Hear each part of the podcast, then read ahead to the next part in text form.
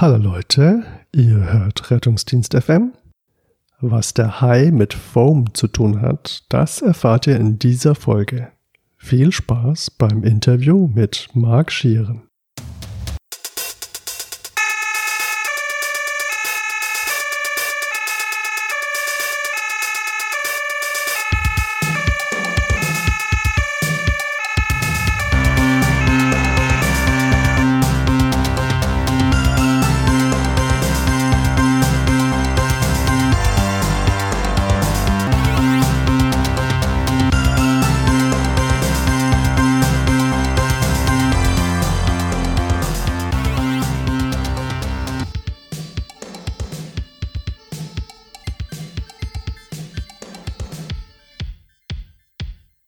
Herzlich willkommen bei Rettungsdienst FM, eurem Audio-Podcast mit Themen für den Rettungsdienst und Themen rund um den Rettungsdienst. Heute bei uns zu Gast, neben dem Frank, der ja immer dabei ist, ähm, eine ganz besondere Person, der Marc Schieren. Hallo Marc, wie geht's dir? Ja, hallo. Hallo Julius. Ja, mir geht's gut. Vielen Dank. Ich freue mich riesig, immer bei euch zu sein. Ich kenne euch sonst nur vom anderen Ende äh, des Gesprächs, quasi über die Kopfhörer. Und ähm, ja, freue mich sehr, heute hier sein zu dürfen. Das, das heißt, Frank, dann, dann haben wir ihn endlich entdeckt. Dann, dann ist der Marc der eine Hörer, den wir haben. der ominöse, ja. Genau. Der Marc hört uns aber dann, wenn man unseren, unserer Statistik glauben kann, teilweise auch aus China und aus Österreich. Ja, ja der, der kann vielleicht schneller reisen, als wir äh, in der Statistik folgen können. Ja. Zurzeit leider nicht. Ja. das stimmt. Das ist für uns alle schwierig im Moment. Geht die Statistik zugrunde. Ja, ja, ja so ist es. Ja, Marc, ähm, wir haben dich eingeladen oder du hast mit uns Kontakt aufgenommen, weil du ein cooles Thema für uns hattest und daraufhin äh, dachten wir, das, das könnte eine geile Sache werden. Und zwar wollen wir heute über den Hai sprechen, den Hai 2020. Wenn ich das äh, richtig nachgeschlagen habe, dann bedeutet das Hauptstadtkongress der DGAI für Anästhesiologie und Intensivtherapie in Berlin. Habe ich das so richtig wiedergegeben? Das hast du genau richtig wiedergegeben. So ist es richtig, genau. Bevor wir dahin kommen, vielleicht, äh, ich meine, reden wir doch erstmal bei dich. Wer, wer, wer bist du? Was, was machst du so? Wo kommst du her? Wo willst du hin? Ja, passt. Ich bin, äh, heiße Marc Schieren. Ich bin 33 Jahre alt, lebe in Köln und arbeite als Facharzt in der Klinik für Anästhesiologie und Intensivmedizin am Klinikum der Universität Witten-Herdecke in Köln-Meerheim und ähm, bin da ja als Anästhesist tätig, war jetzt das letzte Jahr äh, für die spezielle Intensiv bei uns auf der schwerverbrannten Intensiv. Ähm, ich äh, bin dort auch in der Forschung tätig, was vor allem jetzt Thorax, Trauma, Thoraxanästhesie betrifft. Und neben der Klinik, immer wenn es die Zeit und meine Frau gestatten, bin ich als Notarzt in Köln und im Umland tätig. Und ja, um auf das Thema zu kommen der heutigen Sendung, seit letztem Oktober habe ich die Aufgabe des wissenschaftlichen Koordinators für den kommenden Hauptstadtkongress der DGAI übernommen und ja, bin daher äh, oder seitdem ziemlich eingespannt, was das betrifft. Äh, wissenschaftlicher Koordinator, okay. Klingt äh, spannend. Ich habe ähm, bei, ich habe ja ein bisschen nach dir geschaut und es scheint so, dass ja insgesamt der Thorax so dein, dein Spezialgebiet ist. Ja, genau. Also wir haben ähm, in unserer Klinik das äh, Deutsche Thoraxregister gemeinsam mit noch anderen Kliniken unter der Schirmherrschaft der DGAI gegründet und seit Jahren, muss man sagen, sammeln wir seither Daten bei Eingriffen am Thorax, äh, was äh, die chirurgischen Aspekte betrifft, aber auch die Anästhesiologie, Schmerztherapie, Intensivmedizin und ähm, versuchen dort einfach die Versorgungsqualität der thoraxchirurgischen Patienten und der Thoraxanästhesie als solches äh, zu optimieren, zu steigern und haben da eine Möglichkeit, sich mit anderen Kliniken zu vergleichen etc. Und was das Thorax-Trauma betrifft, ist, ähm, haben wir ja verschiedene Umfragen ähm, gemacht, aber auch Auswertungen aus der eigenen Klinik, gerade in dem Thema ähm, Rotorest, kontinuierliche Rotationstherapie, was das bringt, ob es was bringt. Und das sind so die, ja, die Schwerpunkte, ähm, was die Forschung betrifft, genau. Was ist Rotorest?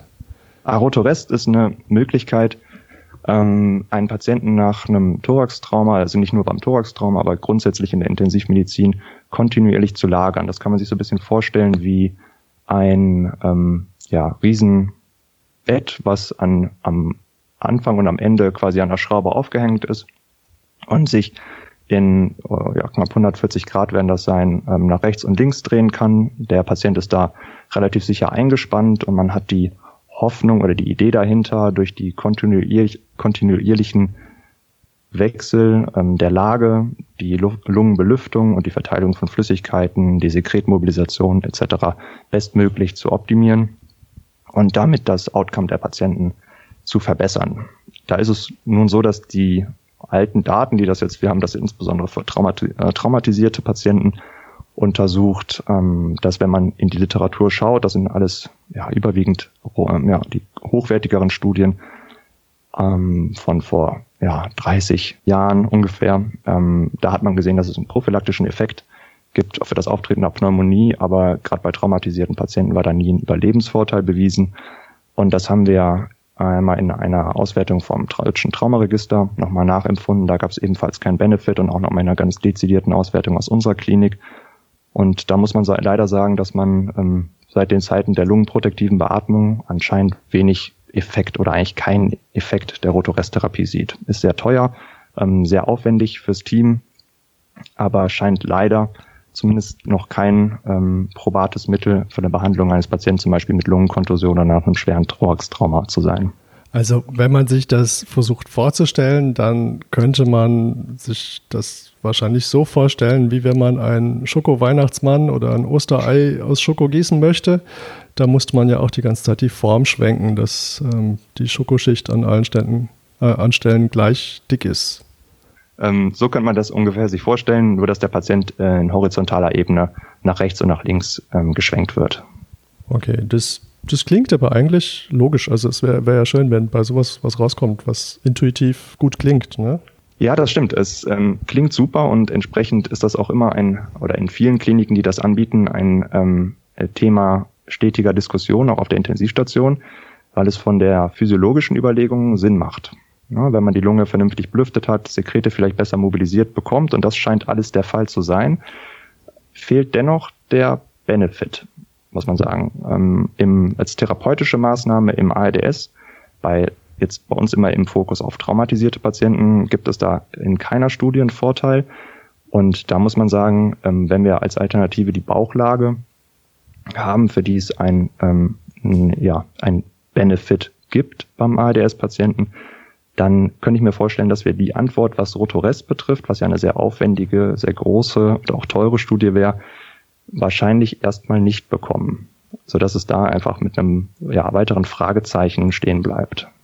Die Bauchlage kennen ja jetzt äh, viele auch ähm, aus dem ARDS beim, beim Covid-19. Da wird ja bei Covid-Erkrankten, die werden ja auch gerne in Bauchlage gelagert.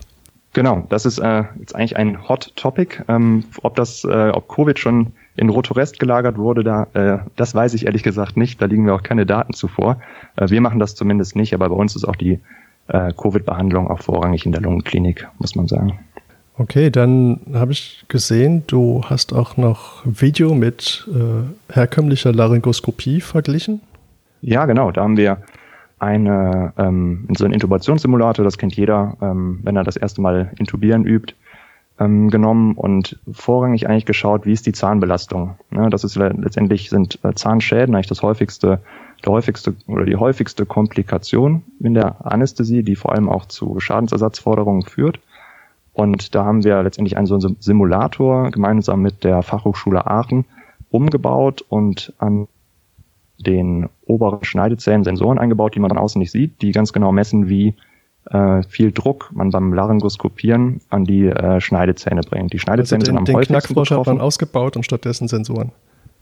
Ja, äh, genau. Also wir haben quasi das, äh, da ist ja immer so ein ähm, relativ robustes Gebiss mit drin, das auch äh, einige Hebelbewegungen gut verzeiht. Das haben wir mit einem äh, sonst von einem wirklich identischen Gebiss von einem Menschen nur aus Kunststoff ausgetauscht, was sonst in der Zahnmedizin zum für Übungen ähm, benötigt wird oder ge gewählt wird.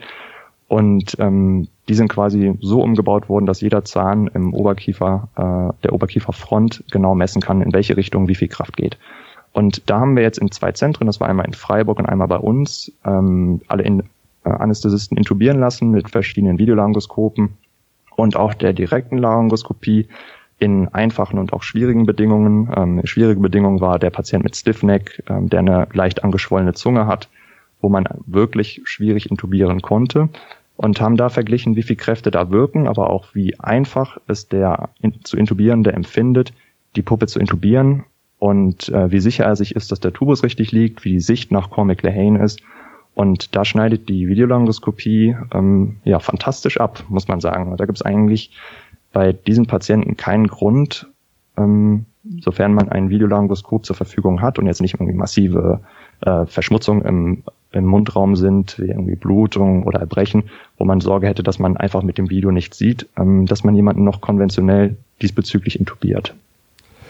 Das klingt äh, spannend. Ich könnte mir vorstellen, dass das ein Thema sein könnte, wo wir dich mal, der Frank und ich, in Zukunft belästigen. Also für die Hörer schon mal eine Ankündigung. Es könnte sein, dass wir den Marc häufiger bei uns hören. Ähm, du hast ja doch so, so einige Ihr Themen, ja die, die, interessant sind. Ja, das ist ja durchaus ein, ein, ein heißes Thema ähm, im Moment, gerade wenn man sich die präklinische neue Atemwegsleitlinie, die schon gar nicht mehr so neu ist, anguckt, wo ja jetzt ähm, äh, gefordert wird, ähm, im ersten Angriff beim Intubieren präklinisch schon ein Videolaryngoskop mit Macintosh-Spatel zu nutzen, ähm, wofür es aus meiner Sicht äh, noch überhaupt keine ausreichende Datenlage gibt, was eigentlich äh, rein als Good Clinical Practice empfohlen wird. Ähm, aber das wird ein ganz heißes Thema sein, ja, ähm, was uns in Zukunft ähm, betrifft, äh, gerade weil die Verfügbarkeit der Videolaryngoskope natürlich inzwischen massiv steigt. Die werden immer günstiger. Ja. Das, dafür wird es aber auch immer unübersichtlicher. Man keiner weiß, ob die untereinander vergleichbar sind. Wahrscheinlich nicht. Ja. Also ich glaube, da werden wir, werden wir noch ziemlich viel drüber hören über das Thema. Also unsere Notärzte behaupten, sie können mit unserem Videolaryngoskop nicht intubieren. Ja, gut.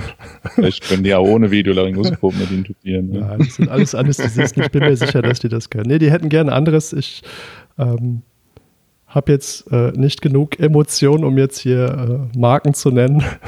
ähm, ja. ja. da muss man einfach, also zufällig mit dem, was, was, du, was du da hast, habe ich ja jetzt irgendwie im Rahmen von Studien, ich glaube, äh, 100 Mal an der Leiche intubiert oder so.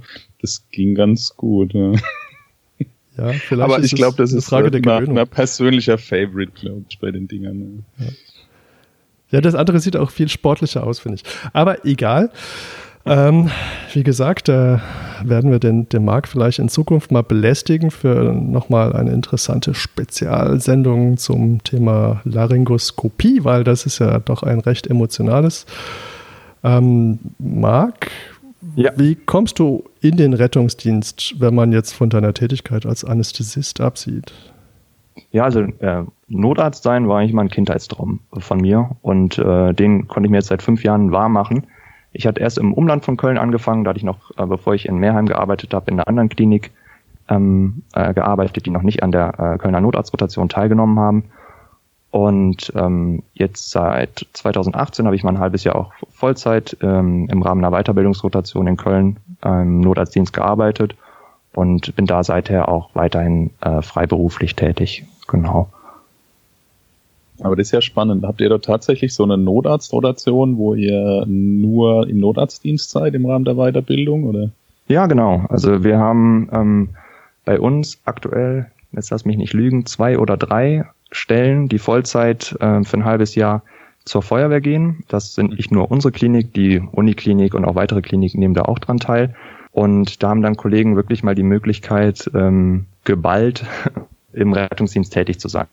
Und das wird im Rahmen der Weiterbildung zum Facharzt für Anästhesiologie aber auch äh, meines Wissens von einigen internistischen Kliniken durchgeführt. Und es war es bei mir so, dass ich schon etwas Erfahrung auch aus dem um, äh, Umland von Köln hatte, dass man aber einen ähm, relativ strukturierten und auch konzentrierten Einsatz vor allem hat, dass man äh, nicht nur alle paar Monate vielleicht mal eine, eine Schicht übernimmt, sondern dann wirklich ähm, Vollzeit im Rettungsdienst arbeitet. Vollzeit heißt bei euch, äh, wie, wie werden die Notärzte eingesetzt? Äh, 24 Stunden und dann einen Tag frei oder?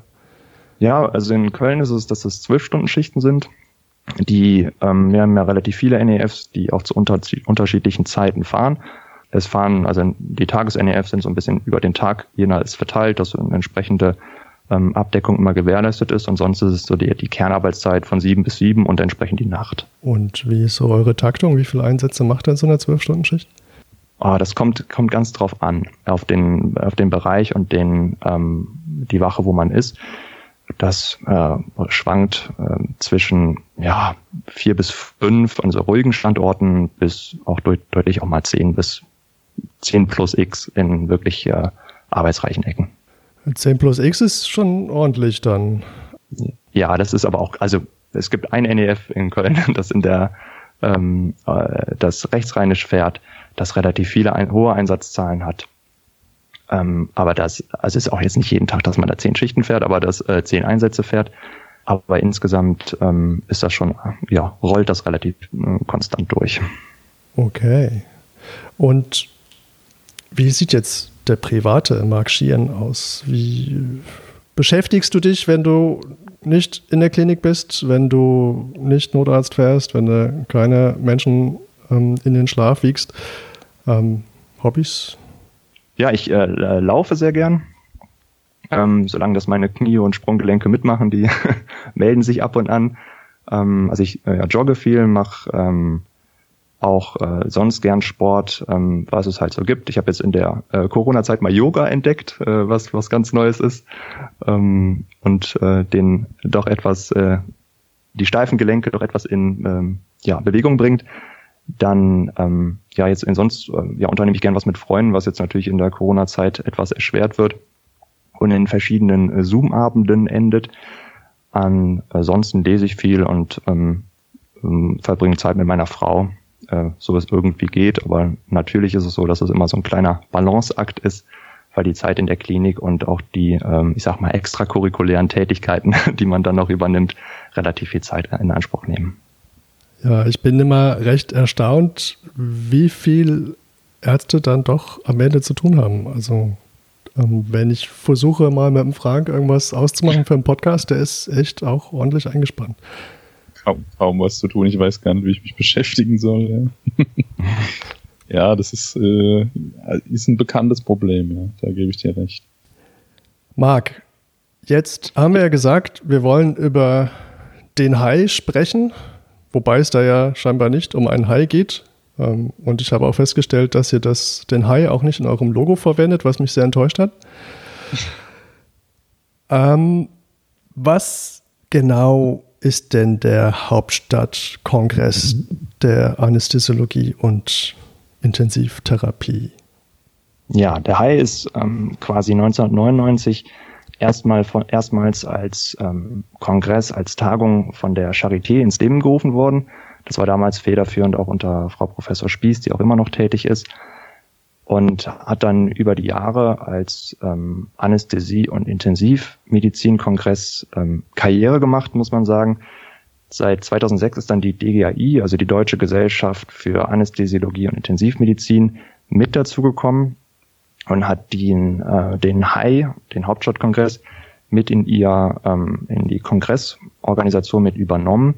Und gemeinsam mit dem Deutschen Anästhesiekongress, dem DAC, ist der HAI halt jetzt einer der zwei großen Anästhesiekongresse, die es in Deutschland gibt. Und ähm, das ist nicht nur Anästhesie und Intensivmedizin, das ist auch Rettungsdienst, Notfallmedizin, Palliativmedizin, Schmerztherapie, ähm, aber auch Fachkrankenpflege aus den Bereichen vor allem Anästhesiologie und Intensivmedizin, die sich dort einmal im Jahr treffen. Das ist traditionell im September. Dieses Jahr wird das vom 24. bis zum 26. September geplant sein.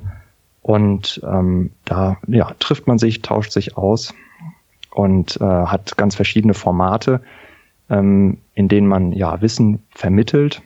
Und das sind Hauptsitzungen, was man so kennt. Also steht jemand vorne und hält einen Vortrag. Ähm, das sind aber auch Problem-Based Learnings, wo man in Kleingruppen zusammenkommt und fallbasiert ähm, mit einem Experten Themen erarbeitet.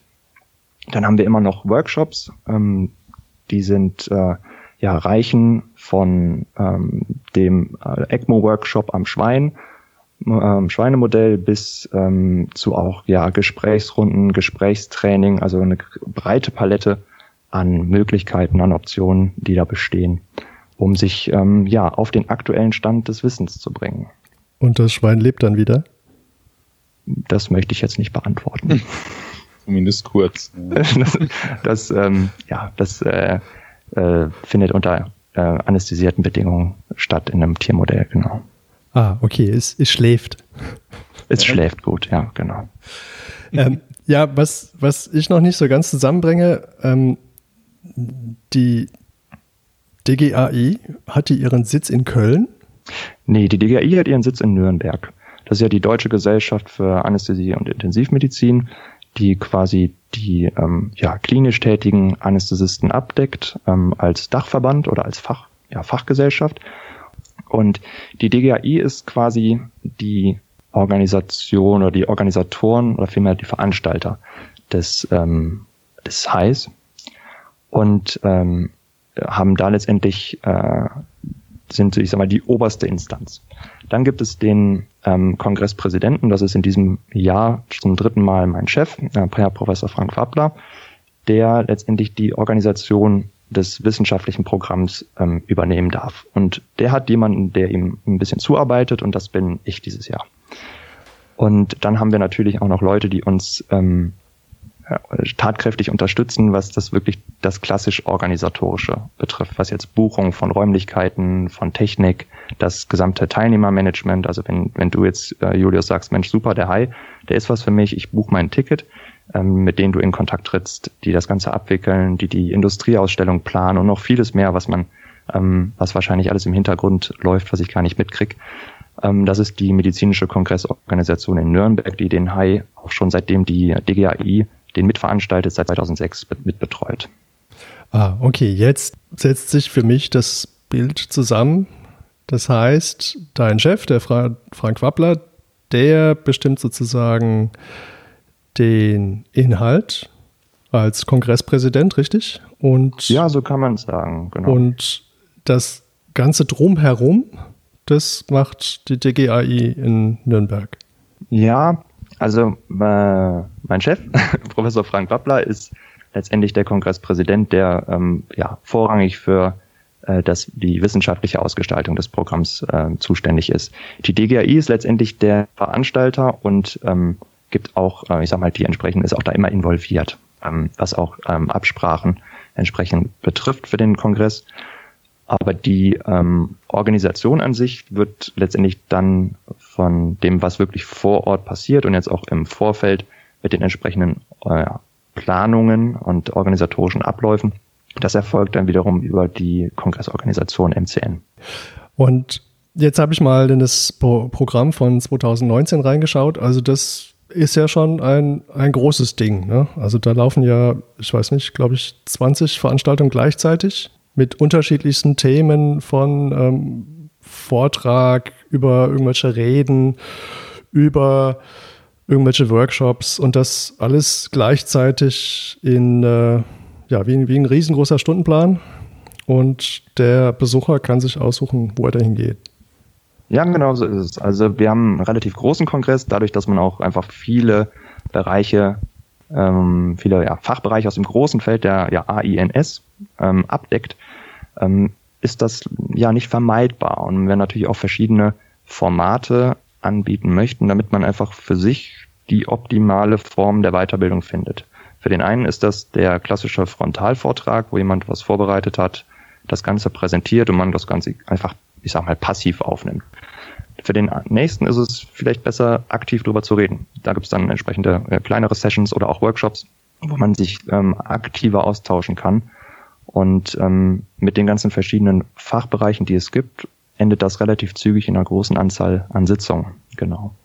Jetzt bist du sozusagen, du unterstützt jetzt deinen, deinen Chef als Assistent sozusagen, kann man das so sagen? Oder ja, so kann man das sagen. Also, ein, also äh, Aktuell heißt es formal äh, wissenschaftlicher Koordinator.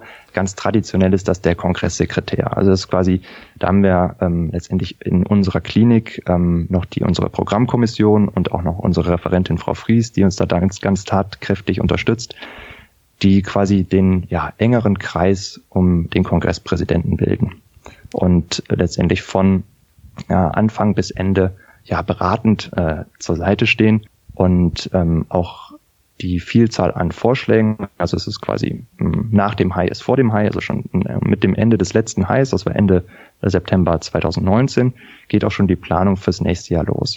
Und ähm, dann ist es so, dass wir von Oktober bis Dezember Programmvorschläge einholen. Und damit der High auch auf die Interessen und die Wünsche auch der Teilnehmer zugeschnitten ist, kann auch jeder Sitzungs- und, äh, Sitzungs und Vortragsvorschläge einreichen. Darüber hinaus schreiben wir natürlich auch noch einige ähm, Experten in den verschiedenen Fachbereichen an, um nochmal die ja ganz aktuellen Themen oder was halt dann im nächsten Herbst wahrscheinlich ein ähm, aktuelles Thema sein wird, ähm, zu erfassen und auch ähm, anbieten zu können. Genau. Das klingt nach einer ganzen Menge Arbeit.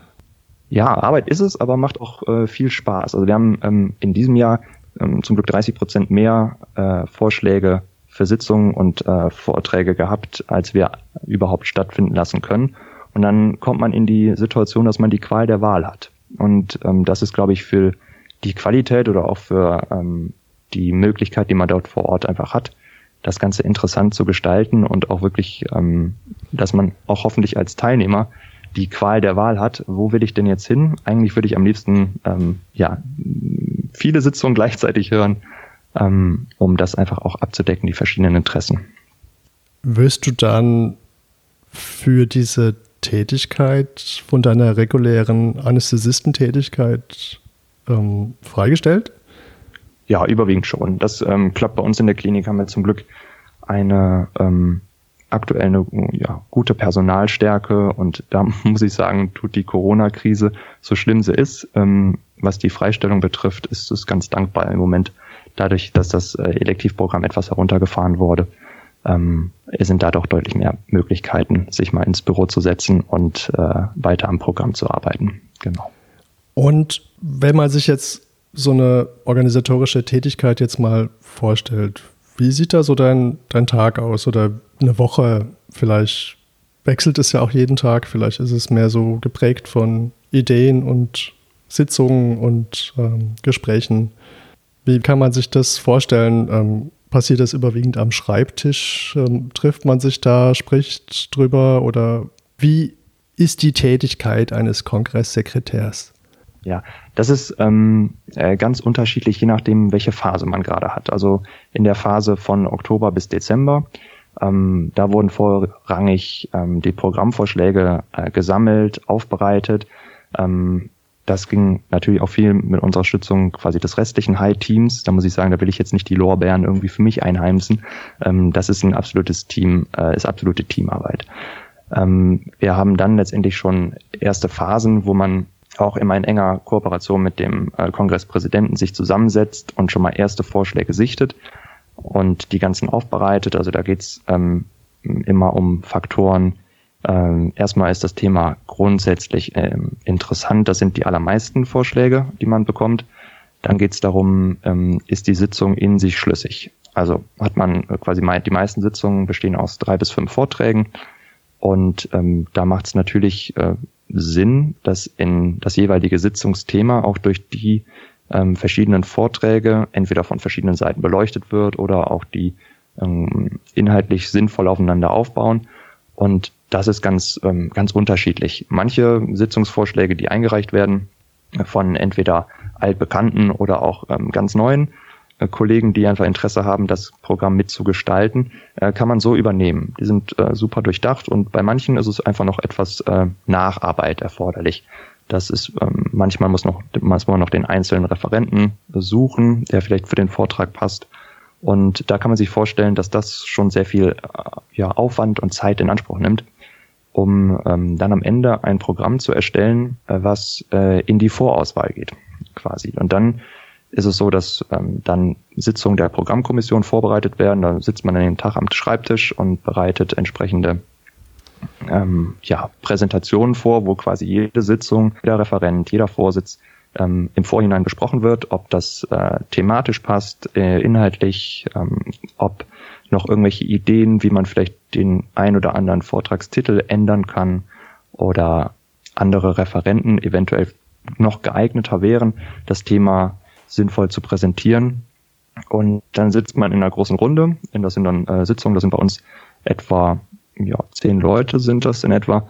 Ähm, und dann wird wirklich äh, jede Sitzung im Detail durchgesprochen und ähm, die, die dann verabschiedet werden, wo wir sagen, ja, das passt, die nehmen wir ins Programm auf, äh, gehen dann in die nächste Phase. Das ist dann quasi unsere die Sitzungsphase, ähm, wo man dann guckt, okay, wir haben äh, diese Anzahl an Referenten und diese Anzahl an Räumen und wie man das Ganze sinnvoll verteilt. Dass ähm, nicht nur ähm, Sitzungen zur gleichen Zeit am gleichen Ort stattfinden ähm, und das äh, oder vielmehr auf der gleichen Thematik zur gleichen Zeit stattfinden, sondern dass man auch, wenn man, ich sag mal, den Fokus auf die Intensivmedizin legen möchte, durch den Kongress gehen kann und äh, quasi alle intensivmedizinischen Sitzungen auch besuchen kann. Wenn man äh, eher Notfall- oder rettungsmedizinisch interessiert ist, ähm, gilt das Gleiche ähm, wie auch für die an, entsprechenden anderen Bereiche wie Kinderanästhesie oder äh, Schmerz- und Palliativmedizin. Und ist schon mal was schiefgegangen? Für unsere Hörer, ähm, die stehen ja eher auf die ja. dramatischen Geschichten. Ähm, das klingt jetzt so, als ob alles so schön reibungslos läuft und ihr euch alle einig seid, aber. Ja, also das, äh, die Diskussionsfreudigkeit während der Programmerstellung ist schon recht ausgeprägt. ähm, das, ähm, da werden ehrliche Meinungen geteilt und ähm, damit, ähm, ja, meistens kommt man aber zu einem Konsens. Ähm, groß schiefgegangen ja, da stehen wir im Moment vor einer großen Frage, ähm, was mit dem Hai passiert und ob da nicht noch was schiefgehen kann, je nachdem in Abhängigkeit, wie sich die Corona-Pandemie entwickelt, was man sonst so an Ausfällen oder äh, in den letzten Jahren gesehen hat, dass kurzfristige ähm, Absagen oder ähm, äh, Referenten erkranken, wo kurzfristig umgeplant werden muss. Ansonsten viel schiefgehen ist in Anbetracht äh, der Tatsache, dass man doch sich relativ viel Zeit nehmen kann, ist das Risiko dafür sehr gering. Also wäre das ja eigentlich eher eine Frage für nach dem Kongress. Ja, genau, da können wir uns nochmal unterhalten. Ja. Was lief hinter den alles schief? ich, also ähm, ich, ich beobachte ja durchaus auch ähm, andere Kollegen, die so Kongresse organisieren. Wir haben ja so einen ähm, deutlich, also viel, viel kleineren eigenen intensivmedizinischen Kongress bei uns, äh, den HiFit in Heidelberg, der von der Dimension her gar nicht vergleichbar ist äh, mit dem High jetzt zum Beispiel. Aber äh, wenn ich schon sehe, was dort die Kollegen äh, hinter den Kulissen alles möglich machen und ähm, was dort kurzfristig auch nochmal umgebogen wird, wenn es Probleme gibt, also das ist schon hoch beeindruckend, wenn man das noch nie gesehen hat vorher. Ja, das geht halt, ähm, geht halt mit einem großen Team äh, deutlich einfacher, würde ich sagen. Das ist, äh, dass der die Arbeit des äh, Einzelnen, äh, da ich sag mal, jeder sich konzentriert auf ein Thema ähm, fokussieren kann, aber im, im Teams dann einfach klappt und man auch dann äh, schwierige Phasen dann leichter überstehen kann, weil es ist einfach so, dass äh, gerade auch wenn es ähm, individuelle äh, Lösungen erfordert, dass da einfach äh, mehr, je mehr Köpfe involviert sind, desto mehr Ideen natürlich auch generiert werden, äh, wie man ein Problem einfach auch pragmatisch lösen kann. Dein Chef, der Frank Wappler, der ja der Kongresspräsident ist, und du hast gesagt jetzt zum dritten Mal, wie, wie wird man mhm. denn Kongresspräsident? Das ist, ähm, äh, glaube ich, äh, nichts, worauf man sich bewirbt. Ähm, das äh, müssen wir ihn, glaube ich, fragen. Da bin ich ehrlich gesagt auch ein klein wenig überfragt. Äh, da möchte ich nichts Falsches sagen. Also ich meines Wissens ähm, ist es so, dass das eine Ehre ist, die einem ähm, dann von der DGAI zugewiesen wird. Oder äh, die einem durch die DGAI ermöglicht wird. Okay, das, das klingt wie eine Ehre und vielleicht auch eine große Verantwortung die einem dann dort zuteil wird. Ja, also Verantwortung sicherlich. Ähm, ich denke aber, dass das für ähm, die Beteiligten auch eine wirklich eine, ja, eine große Ehre ist, weil man in einem Rahmen, der sonst nicht gegeben ist, auch einen Kongress mitprägen kann. Und ähm, vielleicht Dinge, die man in, das hat sicherlich jeder auch schon mal erlebt, man fährt auf einen Kongress und denkt, ja, hm, war eigentlich geht so, dass man äh, vielleicht auch unzufriedenstellende Erfahrungen ähm, einfach ausmerzen kann. Und dass man versucht, das Ganze ähm, nach der eigenen Vorstellung, natürlich in Abstimmung auch mit anderen ähm, Entscheidungsträgern, in äh, neue Richtungen auch zu bewegen. Was würdest du sagen, war jetzt, wenn man den letzten Kongress betrachtet, das große Fazit, was, was der Teilnehmer mitnehmen konnte und vielleicht auch für die Organisatoren? Ja, beim letzten Kongress, also 2019, glaube ich, war es ein, ein sehr erfolgreicher ähm, High, den wir hatten. Ähm, das äh, Fazit ist, ist schwer in, ähm, auf einen Punkt zu bringen, weil einfach viele, viele Facetten abgedeckt werden durch den Kongress. Ähm, was sicherlich äh, alle, die da waren, mitgenommen haben, dass das wirklich eine 1A-Party war. die Get-Together-Party war, glaube ich, sehr, sehr gelungen. Ähm, an, äh, Teil jedes Kongresses. Ja, ist es. Und ähm, das ist äh, am High wirklich ein, ähm, also persönlich äh, war ich, glaube ich, jetzt auch schon auf einigen Kongressen unterwegs und nie der große Get-Together-Party-Freund. Aber beim ähm, High ist es sehr ungezwungen. Ähm, das ist einfach in, äh, für alle Teilnehmer äh, kostenfrei zugänglich. Es gibt ähm, was Herzhaftes zu essen, es gibt ausreichend Getränke, äh, es gibt einen DJ und Musik und ähm, das ist direkt im ähm, Estrell Hotel äh, mit drin. Und ähm, da ist, glaube ich, ähm, bis jetzt eine ja, sehr gelungene Veranstaltung gewesen. An fachlichen Inhalten, das wird, je nachdem, welchen Schwerpunkt man gelegt hat, wird jeder für sich, ähm, jeder Teilnehmer für sich selbst, ähm, glaube ich, entscheiden müssen, was ihm jetzt was gebracht hat. Ähm, sicherlich gibt's auch, ähm, äh, hören wir auch immer sehr stark auch auf Kritik, die Teilnehmer im Nachgang des Kongresses äußern können im Feedback. Ähm, da waren aber jetzt weniger die Sitzungsinhalte äh, thematisiert ähm, als jetzt ähm, kleinere organisatorische Engpässe. Ähm, die wird's immer geben. Ähm, das ist, glaube ich, ganz auszuschließen leider nie. Ähm, aber ich glaube, insgesamt hatten wir eine sehr hohe Zufriedenheit der Teilnehmer letztes Jahr. Jetzt ähm, gibt es ja ähm, bei, beim diesjährigen High eine Besonderheit, die uns jetzt besonders betrifft. Ähm, und äh, die ja dann letztlich auch dazu geführt hat, dass wir auf dich aufmerksam äh, geworden sind und jetzt miteinander sprechen. Und zwar ähm, soll es ja eine eigene Foam-Session geben, dieses Jahr erstmalig auf dem High. Was ist, was ist denn Foam? Also ich glaube, ähm, viele nutzen das, aber ähm, keiner weiß, was das ist. Ja, Foam Free Open Access Medical Education, also frei verfügbare ähm, ja, medizinische Bildung. Und ähm, das frei verfügbar muss man beim Heil leider so ein klein wenig in Anführungsstrichen setzen, weil natürlich ähm, muss der Kongress, das ist ein, äh, ein Riesenaufwand, das muss leider zumindest sich irgendwie selbst tragen. Ähm, wir planen, also letztendlich planen wir ein Treffen der deutschen Format-Szene ähnlich. Ich weiß nicht, ob ähm, ihr eventuell die Chance hattet, bei SMAC dabei zu sein. Ähm, das war, die waren 2017 in Berlin, wo quasi das äh, internationale Pendant äh, dazu war. Ähm, da hatte ich das große Glück, eine Karte zu kriegen und ähm, war seither angefixt, muss ich sagen, ähm, in irgendeiner Form auch darauf hinzuwirken, dass vielleicht wir sowas auch in Deutschland mal auf die Beine kriegen können. Und wenn man sich umschaut, sei es bei Twitter oder in ja, Podcastern, Bloggern, ähm, ist Foam Ad definitiv in Deutschland auch angekommen. Und ähm, wir fänden es schön, wenn wir den High nutzen könnten, um auch Menschen, die vielleicht damit noch nicht so viel Kontakt hatten, den ähm, Kollegen, die ähm, einen immer so ein bisschen schräg angucken, wenn man sagt, man hat einen Podcast gehört und da wurde dieses und jenes gesagt, ähm, wenn auch die ja die Begeisterung teilen können, ähm, die da kann ich jetzt nur für mich sprechen, die ich für Foam Ad auch habe. Und ähm, ja, da versuchen wir letztendlich uns bisschen von dem klassischen Kongressformat oder den klassischen Sitzungsformaten ein bisschen abzugrenzen und auch ähm, zu lösen und dass man äh, letztendlich mehr in die Interaktion gemeinsam kommt, dass es der Referent nicht nur vorne seinen Vortrag hält, sondern ähm, das Ganze eher in einem eher lebendig gestaltet, in einer äh, Live-Diskussion mit verschiedenen Experten auf der Bühne, so ein bisschen wie man das aus, aus Talkshows kennt. Dass man ähm, auch sich als Teilnehmer durch Fragen direkt einklinken kann in die Diskussion. Ähm, da sitzen eine ganze Menge Experten, nicht nur auf der Bühne, sondern auch im Publikum und ähm, dass man mehr Wissen teilt. Ich glaube, das ist ein ganz zentraler Aspekt äh, von Foam und aber auch von Kongressen als solches.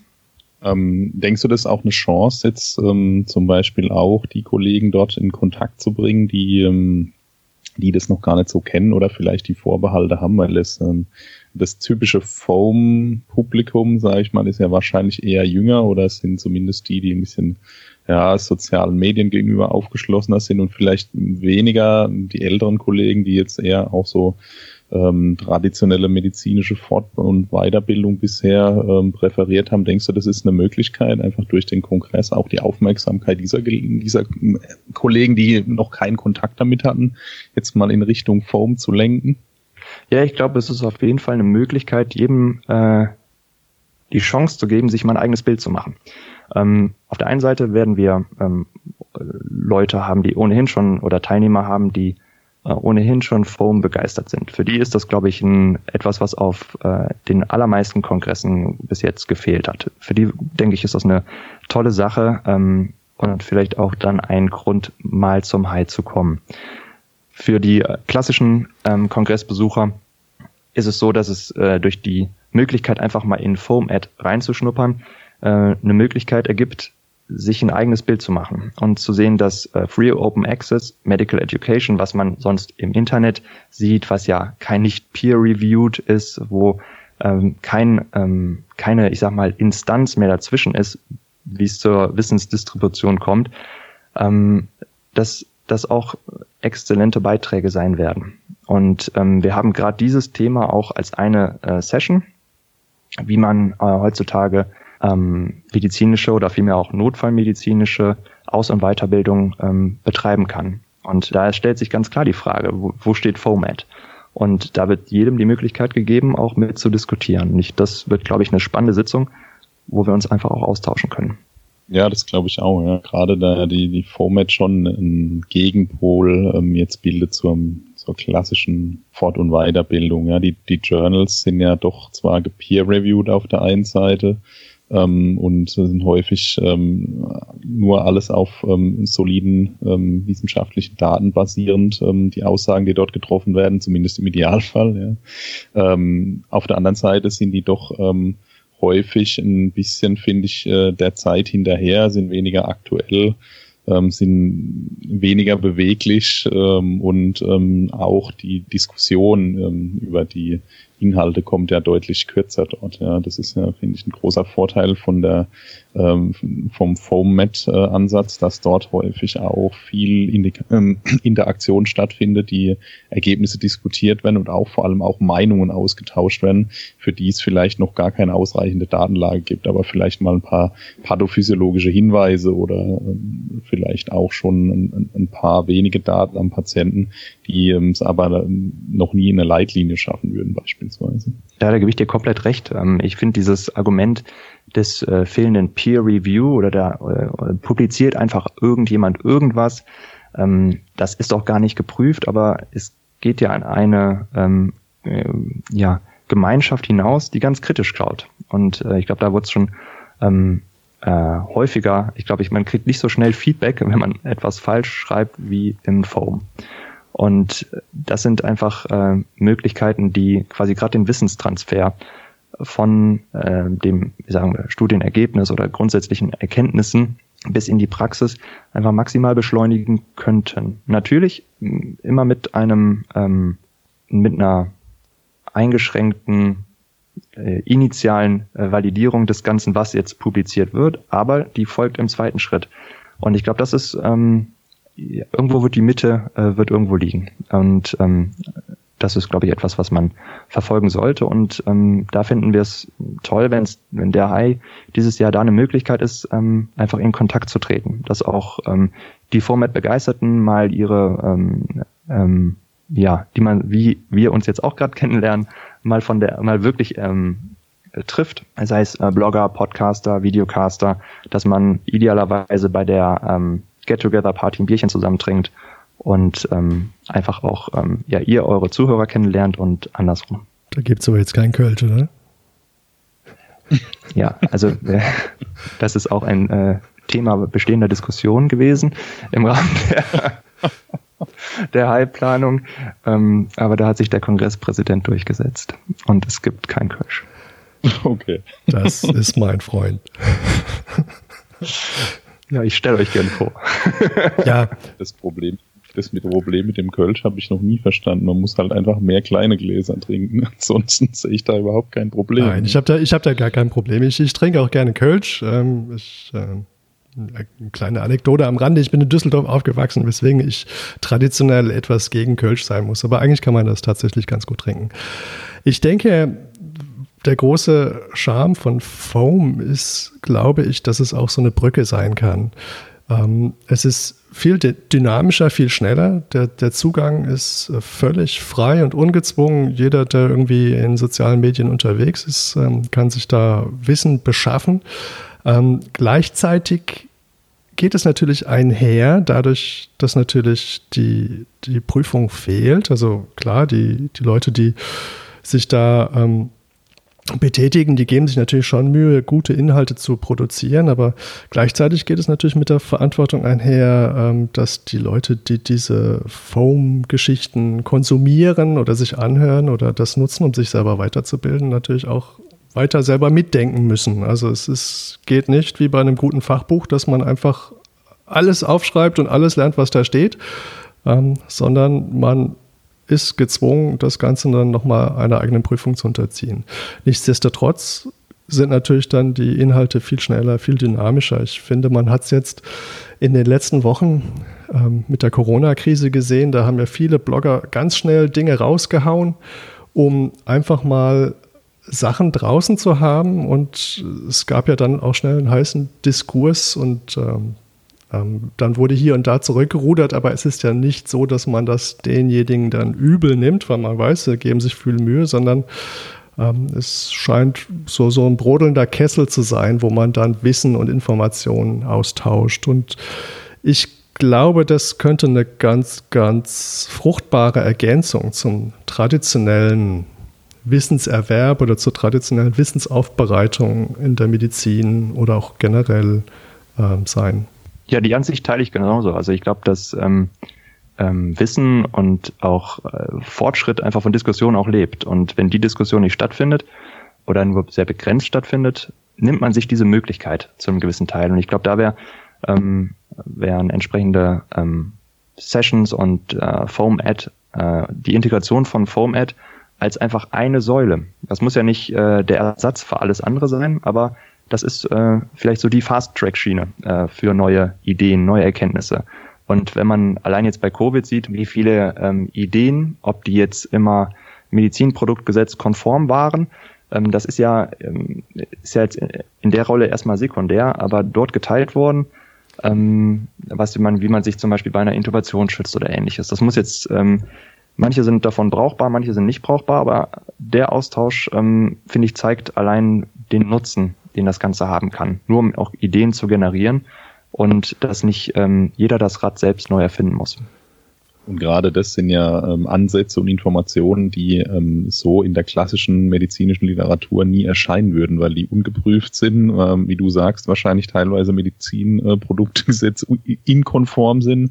Das äh, würde nie einer in einem Journal publizieren. Ja? Und vor allem äh, würde die Publikation wahrscheinlich so lange dauern, dass Corona schon vorbei ist, bevor ein Patient so intubiert wird. Das, das zeigt, glaube ich, ganz klar, dass es eher ähm, diese Format-Schiene eine Ergänzung ähm, als eine Konkurrenz zur klassischen äh, medizinischen Literatur oder Weiterbildung ist. Ja, was man vielleicht, denke ich, auch noch sagen muss, ist ja, dass die traditionelle Schiene ja vielleicht nicht absichtlich, aber doch so ein bisschen ähm, Berufszweige ausschließt oder zumindest eine Hürde darstellt, dadurch, dass so ein Fachbuch, weil einfach viel Arbeit drin steht, recht teuer ist.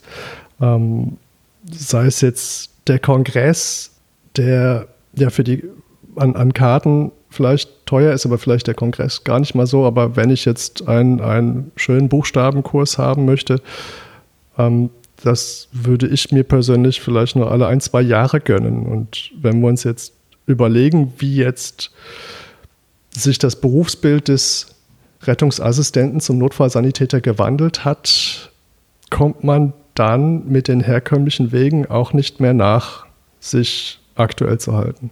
Zumindest nicht ja, zu einem vertretbaren Preis, sage ich jetzt mal. Also einen Preis muss man ja immer bezahlen. Auf der anderen Seite, wenn man sich mit Foam beschäftigt, muss man halt selber so ein bisschen mitdenken, aber dafür kann man ganz viele Impulse ha haben ähm, wo man dann sich das rauspickt, was man, was man gebrauchen kann, was einen weiterbringt. Ja, das ist tatsächlich ein Vorteil ne? von, von der Format. Das ist die, die Zugänglichkeit ist einfach sehr hoch und ähm, dadurch ist auch die Reichweite teilweise einfach enorm. das ist auch eine der großen Stärken, finde ich. Und mein Eindruck ist, dadurch, dass man einfach so leicht und so breit Wissen diskutieren kann, können plötzlich Leute breit und weit mitdiskutieren. Wofür sie vorher vielleicht so ein, ein großes Kapitel in einem Fachbuch durchkauen mussten oder sich irgendeinen teuren Kurs kaufen.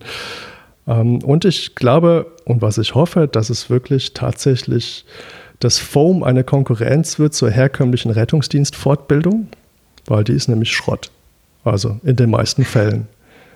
Ähm, ich finde, jede Rettungsdienstfortbildung sollte eigentlich das Niveau von so einem Buchstabenkurs haben, zumindest was die Notfallsanitäter angeht. Aber ich glaube, die normalen Sanitäter würden sich auch darüber freuen. Und ich hoffe, dass Foam dazu beiträgt, äh, dass hier ein Umdenken stattfindet. Dass, dass wir auf einem anderen Niveau reden, weil wenn man sich die, die Medizin anschaut, die arbeitet doch zunehmend auf einem ganz anderen Niveau und äh, ich finde, man muss hier so ein bisschen Sorge haben, dass der Rettungsdienst in Form der Sanitäter, dass die nicht abgehängt werden. Ja, mit Sicherheit. Also ich, da stimme ich dir voll zu und ich glaube, dass da qualitativ äh, in vielen Bereichen äh, noch viel Luft nach oben ist, aber ich denke, dort ähm, passiert auch zunehmend viel. Aber was ich bei uns äh, feststelle, ist jetzt äh, gerade im Rahmen der äh, Corona-Pandemie-Situation, ähm, wird sich hier auch mit äh, anderen Fortbildungsformaten mal auseinandergesetzt und ähm, es finden plötzlich irgendwie relativ ausgefeilte Videoformate, äh, Videoblogs, ähm, Online-Learnings plötzlich äh, Einzug ähm, in den Rettungsdienst in Bereichen, wo das vorher noch stark vernachlässigt worden ist. Also vielleicht in dem Bereich hat sogar die, die Situation im Moment was Gutes, ähm, was eben die, die Fortbildungssituation für den Rettungsdienst betrifft. Allerdings gehen natürlich die ganzen ähm, praktischen Sachen ähm, im Moment verloren. Ja, das ist der große Nachteil. Oh, ich habe den Eindruck, dass die Corona-Krise ganz viel Gutes hat, neben den vielen tragischen, ähm, schlimmen medizinischen Verläufen finden doch viele zu sich selbst, äh, lernen plötzlich ein Musikinstrument spielen oder dass man jetzt äh, sich überlegen muss, wie man Fortbildung strickt. Für mich ist es einfach nur arbeiten wie immer und keine Kinderbetreuung haben. Aber es, es scheint doch, dass hier viel, viel am Laufen ist. Ja, Marc, ähm, um nochmal auf ähm, das Foam zurückzukommen und auf dich, was mich interessieren würde, wie bist du denn zu Foamet oder Foam, was ja letztlich das gleiche ist, gekommen? War für dich der, der Smack, von dem du erzählt hast, so die Initialzündung oder hast du vorher vielleicht schon mal Kontakt gehabt mit irgendwie, mit deinen ersten Foam Heroes sozusagen? Ja, eigentlich hat's ähm, schon doch deutlich vorher angefangen. Ähm, so zur Zeit des Examenslernens, das war so 2012, da gab es so ein klein bisschen was, was aus den, ähm, da, damals noch eigentlich vorrangig aus den USA an, ähm, an Foam angeboten wurde. Und dann hatte ich mir, da gab es noch. Äh, ähm, das war jetzt aber nicht M-Rap. Äh, M das war jetzt nicht M-Rap, oder? Ja, M-Rap gab es damals noch nicht. Die wurden äh, dann gerade erst gegründet. Ähm, wenn ich das noch, also wenn ich richtig erfasst habe, ähm, das waren ach, Rob Orman ähm, und äh, Scott Weingart, quasi die, die eigentlich, glaube ich, jeder kennt ähm, hatten ähm, damals schon erste Sachen ähm, veröffentlicht und dann hatte ich als ganz, ganz, ganz kleiner Assistenzarzt im ersten Jahr habe ich mich ähm, im Rahmen, das war auch im Rahmen eines Urlaubs, hat sich angeboten, in äh, San Francisco die Essentials of EM Konferenz zu besuchen. Und ähm, dann bin ich da hingeflogen ähm, und das war einfach nur äh, toll, belebend, muss man sagen. Das war ein ähm, ein äh, ja, riesiger Saal in, ähm, in äh, Downtown San Francisco, wo ähm, ich also auf jeden Fall das äh, ähm, der kleinste Wicht im, im Saal war und äh, das komplette Greenhorn, aber wo in wirklich äh, ganz toller Form in Kurzvorträgen ähm, ja ganz verschiedene notfallmedizinische Themen ähm, aufbereitet wurden. Dann gab es ein, ähm, ein äh, Airway Spiele Kindergarten, wo man einfach alle möglichen Tools ausprobieren kann unter Anleitung, ähm, wo es äh, zwischendurch auch einfach mal jemand auf die Bühne gegangen ist und was gesungen hat oder ähm, man einfach äh, das Ganze richtig zelebriert hat. Und ähm, darauf aufbauend äh, wurde das Ganze eigentlich immer mehr. Und ähm, jetzt über die äh, letzten Jahre, wo auch in äh, Deutschland äh, Foam immer mehr geworden ist, ähm, ja, erweitert das nur nochmal das Spektrum. Und ähm, das Mac war, äh, muss man auch sagen, einfach toll. Ähm, das war natürlich eher etwas äh, ähm, ja, angloamerikanisch und Aust äh, australisch geprägt, aber ähm, äh, das wäre so mein Wunsch, dass wir in, in die Richtung auch kommen, einfach in den Austausch und ähm, man so ein bisschen die äh, Community mal zu, schafft zusammenzubringen. Äh, dass man sich nicht nur auf digitalem Weg ähm, ähm, kennt oder ähm, äh, folgt, sondern ähm, einfach auch mal ja, zusammenkommt und diskutiert. Das ähm, glaube ich auch, dass das die eine ne tolle Möglichkeit ist, weil so der der Face-to-Face-Austausch ist ja dann doch äh, immer mal was anderes äh, noch, als sich irgendwie auf äh, Twitter mit Kommentaren zu bewerfen zum Beispiel. Ne? Ähm, auch wenn wenn heutzutage jetzt vieles durch Videokonferenzen ersetzt worden ist, ähm, ist es glaube ich doch noch mal einfach eine, ein anderes Level, ähm, um dort in die Interaktion miteinander zu kommen. Ähm, Wen hast du alles eingeladen? Wen habt ihr alles eingeladen für diese Foam Session, ähm, den man so kennt? Auf wen darf man sich dort freuen? Ah, das ist eine äh, gute Frage. Wir haben noch nicht von allen die definitive Rückmeldung. K können wir was anderes ja, ja. teasern? Ich habe ich hab gehört, es gibt eine Art Science Slam. Ja, genau. Ein, ein Highlight wird der Notfallmedizin Slam sein. Das ist quasi ein ja, Kurzvortragswettbewerb, der ähm, ausschließlich auf äh, ja, Foam Ad Blogger, Pod und Videocaster ähm, ausgerichtet ist, wo es in ähm, ja, zwei Stunden lang wird das Ganze äh, getaktet sein vor der Get-Together-Party. Und da hat äh, jeder frei die Möglichkeit ähm, oder sechs Minuten Zeit, das Publikum von sich und seinem Vortrag äh, zu überzeugen. Und am Ende soll es ein, ja, kurzweilig, denke ich, geht mit der Zeit einher, aber vor allem auch ähm, eine interessante Wissensvermittlung, didaktisch gut aufgebaut sein, aber auch unterhaltsam präsentiert werden. Und das ist so ein Highlight, auf das wir uns freuen. Da wird es ähm, aus allen Ecken ähm, ja, ähm, ja, renommierte ähm, Vertreter geben. Und das Schöne ist, dass das Publikum entscheidet. Und wir werden einen Applausometer haben, das ganz objektiv ähm, messen wird, wie gut oder wie ähm, weniger gut sich der Referent verkauft hat. Und ähm, von den äh, Notfallmedizin-Blogs, Pod- und Videocasts, die wir in das äh, ja, gängige äh, Vertreter haben, ist eigentlich fast von jedem zumindest einer vertreten. Da sind wir mal ganz besonders gespannt. Ich glaube, das äh, wird wirklich eine, eine tolle Sache. Da freue ich mich drauf. Ja, ich äh, bin mir noch nicht so sicher, ähm, wenn ich jetzt äh, von uns auf andere schließe, ob es so eine gute Idee ist, ähm, den Podcaster dann auch mal live zu sehen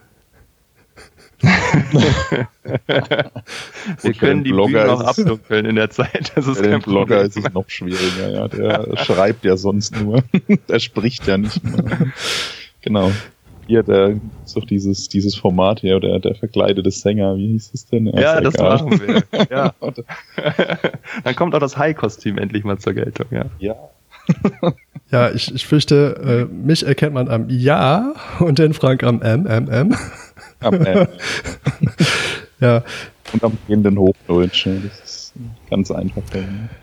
Ja, da war es wieder. Coole Sache. Ich bin total gespannt. Ich hoffe, es findet statt. Aber es scheint ja irgendwie alles noch nicht so ganz sicher, oder, Marc? Ja, das ist eine gute Frage. Also ich würde jetzt ähm, gerne sagen, ähm, ja klar findet der Hai statt. Ich glaube, es kann sich jeder vorstellen, dass in Anbetracht der aktuellen äh, Pandemielage es leider ungewiss ist, ob oder unter welchen Rahmenbedingungen der Kongress stattfinden kann. Wir sind Ende September, 24. bis 26. September ist das Ganze geplant. Und man muss einfach sagen, dass die Sicherheit der Teilnehmer, der Referenten, aber auch der Vertreter ähm, der Industrie, des Teams von MCN, des Estrell Hotels und alle anderen hunderten Leute, äh, die da im Hintergrund arbeiten, damit wir einen super Kongress haben, ähm, dass die Sicherheit äh, von allen das ja höchste Gut ist und ähm, da kann kein Kongress so schön sein, dass man das gefährden würde. Entsprechend ähm, werden wir engmaschig die Lage ähm, evaluieren und wenn das Ganze sicher möglich ist, dann werden wir hoffentlich einen tollen Kongress haben. Ähm, als Einleitfaden werden ganz klar die Vorgaben und auch Gebote der Bundes- und Landesregierung ähm, gelten. Bis jetzt sind Großveranstaltungen bis zum 31.8., also bis zu einem Monat vorher, ähm, untersagt. Das gilt auch in Berlin. Aber entsprechend werden weitere planungsrelevante Regierungsentscheidungen wahrscheinlich erst in den nächsten Wochen, vielleicht Monaten folgen, wenn man, wenn man wie sich die äh, Situation entwickelt. Also einen klassischen Stichtag ähm, oder ähnliches, wo wir sagen, ja, jetzt äh, findet der Kongress statt, ähm, damit haben wir uns im Moment noch nicht befasst. Ja, also wir sind ähm, äh, überwachen die Lage im Moment einfach engmaschig und hoffen natürlich, dass der Kongress, wie es im Moment wäre, stattfindet. Ähm, aber ähm, natürlich machen wir uns auch Gedanken, ähm, ich glaube, das ist nur nachvollziehbar, wenn sich die Pandemie in der zweiten oder dritten Welle doch nochmal verschlimmern sollte, ähm, dass ein Kongress mit einer, äh, mit der Sicherheit der Teilnehmer nicht vereinbar wäre. Ne? Und ähm, entsprechend werden wir da die Situation einfach engmaschig überwachen müssen. Gibt es einen Plan B? Ja, dazu machen wir uns im Moment Gedanken. Ne? Ich glaube, ähm, der Deutsche Anästhesiekongress, der ähm, hätte jetzt im, äh, diese Woche in, ähm, in äh, Wiesbaden stattgefunden. Der ist ja leider abgesagt worden, auch ersatzlos. Ähm, wir machen uns natürlich Gedanken, wie man ähm, eine Alternative schaffen könnte, sollte uns das den Hai auch treffen. Wie gesagt, das wissen wir im Moment nicht, das ist ungewiss, aber man sollte immer noch eine, ein, ein Ass im Ärmel haben, ähm, damit vor allem auch der äh, Wissensaustausch und die Diskussion ähm, in den Bereichen der Notfallmedizin, der Anästhesie, der Intensivtherapie ähm, und sämtliche sonstige Bereiche, die durch den Hai abgedeckt werden, das darf einfach nicht ein Jahr stillstehen. Ja, das kann nicht sein, dass man ähm, ein Jahr ähm, so weitermacht, wie man es einfach immer gemacht hat, sondern da wollen wir einfach, dass die, die Weiterentwicklung auch der entsprechenden Fachbereiche jetzt nicht einfach ein Jahr Pause macht und alle nur noch Covid machen ähm, oder sich nur dann alles Covid-Experten sind, aber sonst eigentlich ähm, sich nichts weiterentwickelt. Ähm, da machen wir uns im Moment Gedanken zu und ich hoffe, dass ich vielleicht in einigen äh, Wochen auch mehr sagen kann, wenn wir äh, wirklich konkrete Pläne haben. Das ist ja eine gute Überleitung, denn wir haben hier eine Ankündigung, nämlich, dass wir schon besprochen haben, dass wir kurze Folgen machen und du uns sozusagen ein Update lieferst, wie der aktuelle Stand ist. Ob der High stattfindet oder ob er komplett ins Internet zieht. Da bleiben wir dran und hören uns einfach an, was du die nächsten Wochen und Monate zu sagen hast das wird bestimmt interessant und dann wissen wir bestimmt auch etwas mehr über die Teilnehmer des Foam-Kongresses. Ja, da werden wir bestimmt mehr erfahren. da freue ich mich auch schon sehr drauf. Es lohnt sich schon jetzt einzuschalten. Ja, ja am besten gar nicht erst ausschalten, bis, bis Nein, einfach, einfach dranbleiben. Das wäre es ja eigentlich erstmal zum Hauptstadtkongress für Anästhesiologie und Intensivtherapie. Vielleicht, bevor wir gleich den, den Rollladen runtermachen, noch ein paar Fragen an dich, die wir jetzt einfach mal ausprobieren, um zu schauen, wie das jetzt so zu Interview Interviewgästen passt. Was ist denn deine schlechteste Erfahrung gewesen im Rettungsdienst? Oh, das ist, glaube ich, ähm, die Vorstellung, die äh, jeder hat, äh, ist das kritisch kranke Neugeborene. Ähm, da hatte ich eine ja doch ähm, sehr dramatische ähm, Erfahrung mit einem hypoglykämen Kind, das einen sehr seltenen Stoffwechseldefekt hat und einen Tag alt war. Und man äh, es leider nicht möglich war, einen Zugang zu etablieren und auch die intraosären Zugänge äh, leider versagt haben. Und dann steht man äh, plötzlich mit äh, relativ äh, ja, ähm, wie sagt man, mit relativ äh, viel Sorge um den Patienten ähm, im Nirgendwo und ähm, nimmt die Füße in die Hand, wie es halt geht. Ähm, das war schon relativ ähm, ne, keine schöne Erfahrung, muss ich sagen. Was war denn deine beste Erfahrung im Rettungsdienst? Ah, meine beste Erfahrung äh, war ein absoluter Glückstreffer, muss ich sagen, mit einem ähm, mit einem äh, perforierten BAA, äh, was ja gut gedeckt perforiert war, ähm, wo man aber noch irgendwie ein Bauchgefühl bekommen hat und anstatt zur Koro zu fahren, äh, das war noch im Umland von Köln, doch gesagt hat, nee, irgendwas stimmt hier nicht, wir fahren doch äh, die investieren die 15 Minuten Fahrzeit und ziehen durch zur Uniklinik und ähm, das war eine tolle Erfahrung, weil das in der Tat dem Patient das überlebt hat und auch noch es ihm auch weiter gut geht. Das war schon irgendwie eine sehr schöne Erfahrung dann im Nachgang, muss man sagen. Okay, das heißt, der war schon kritisch. Ah, absolut, ähm, absolut kritisch. Ähm, Im äh, ersten Moment dachte man mit ST-Senkung, ach, das ist irgendwas Kardiales. Ähm, fahren wir doch in die, in das nächste, in den nächsten Katheter. Und ähm, äh, Verlauf hat sich die Situation dann so dargestellt, dass ähm, als er dann auf der Trage so richtig lag, war der Bauch schon relativ suspekt, ähm, dass man die, die Differentialdiagnose doch nochmal breiter gestellt hat. Und ähm, wir uns zum Glück, muss man sagen, in der Situation dann als Team auch richtig entschieden haben, ähm, das Transportziel auch in letzter Sekunde, also quasi anstatt der Abfahrt äh, zum, zur Coro zu nehmen, dann doch durchzuziehen, ähm, auch wenn es länger gedauert, gedauert hat zur nächsthöheren Versorgungsstufe. Und ähm, das muss man sagen, war im, im Nachgang so, glaube ich, der, der schönste Einsatz. Cool. Jetzt haben wir ja schon lange über Foam gesprochen. Und jetzt stellen wir uns trotzdem noch mal vor, die Rettungsdienst äh, oder die Rettungsfee kommt bei dir vorbeigeflogen und du hast drei Wünsche frei. Ja, äh, dann darf ich mir, was wünsche ich mir? Also was für Einsätze ich haben möchte oder was ich ähm, dabei hätte? Ah, es oder ist so bisschen offen gedacht. Du kannst dir Einsätze wünschen oder was du möchtest, was sich im Rettungsdienst ändert oder vielleicht in der Klinik oder in ah. der Schnittstelle. da reichen nicht drei Aber ähm, was, was du magst, du, du kannst dir auch einfach ein Cappuccino ja. wünschen. Also was ich mir, ja.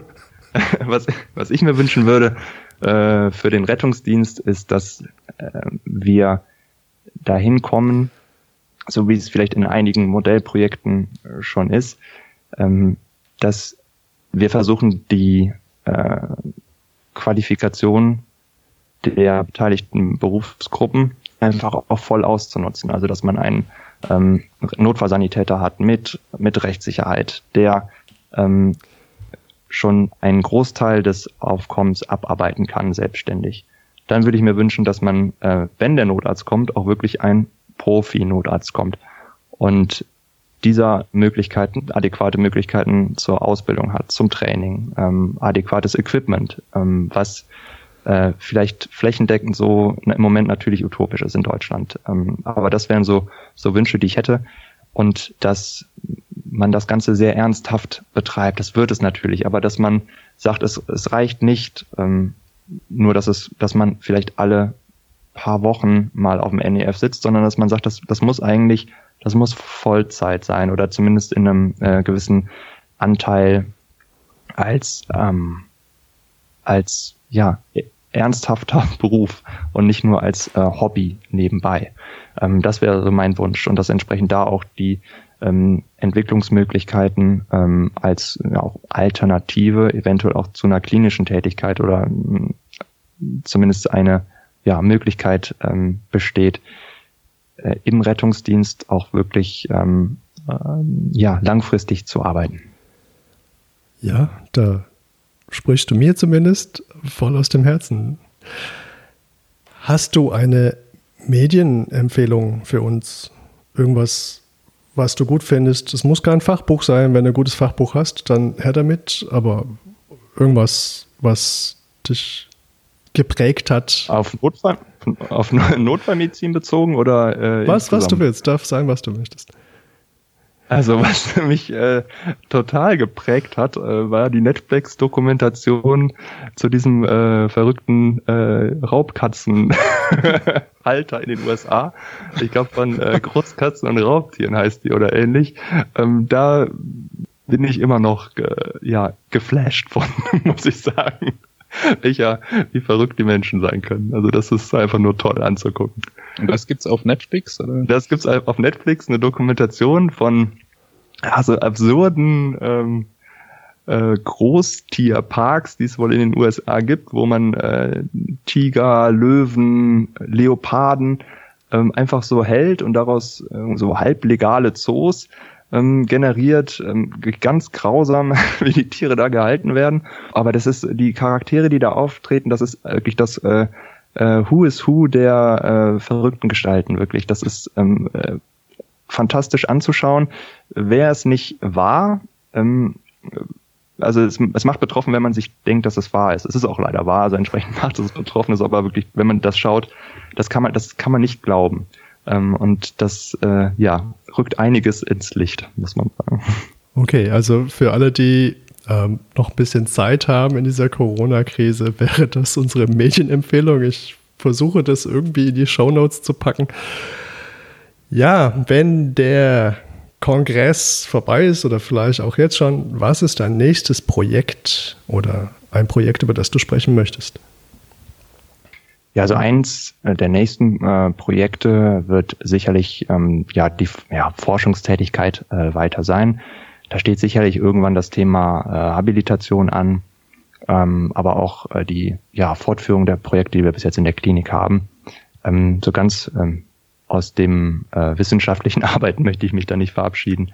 Und das sind im Moment äh, ja Themen, die wir äh, diskutieren und auch schon natürlich ähm, die Grundsteine legen, weil mit entsprechenden Studien ist natürlich auch immer ein gewisser Vorlauf erforderlich. Und ähm, da bereiten wir uns jetzt auch schon für die Zeit nach September vor. Genau. Super cool. Frank, hast du noch was? Marc, vielen, vielen Dank ähm, für dieses tolle Interview, das sich für uns bereit äh, erklärt hast, äh, das Experiment mit uns zu machen hier. Ähm, das hat wirklich äh, viel, viel Spaß gemacht. Ähm, ich fand es extrem interessant. Und ähm, ich hoffe jetzt schon, dass der Hai stattfindet und äh, freue mich drauf. Ähm, ich freue mich auch jetzt schon äh, darauf, dass du uns für äh, ein paar kurze Teaser, wie besprochen, zur Verfügung stehen wirst, dass wir immer mal wieder berichten werden, was es Neues gibt von der Hai-Planung. Und ähm, ansonsten äh, wäre ich quasi am Ende, Julius. Ja, Marc, vielen, vielen Dank. Jungs, vergesst nicht, morgen ist Muttertag. Oh, ja. Also. Das sagst du jetzt so. Wir ja. 10 Uhr abends. Aus äh, zwei Metern die Blumen werfen, bitte. Genau, oh, zumindest mal anrufen. Das ist wichtig. ähm, ja, vielen, vielen Dank. Ähm, bis zum nächsten Mal. Wir sind gespannt, wie sich das weiterentwickelt. Ähm, ja, vielen Dank und bis zum nächsten Mal. Bis dann. Ciao.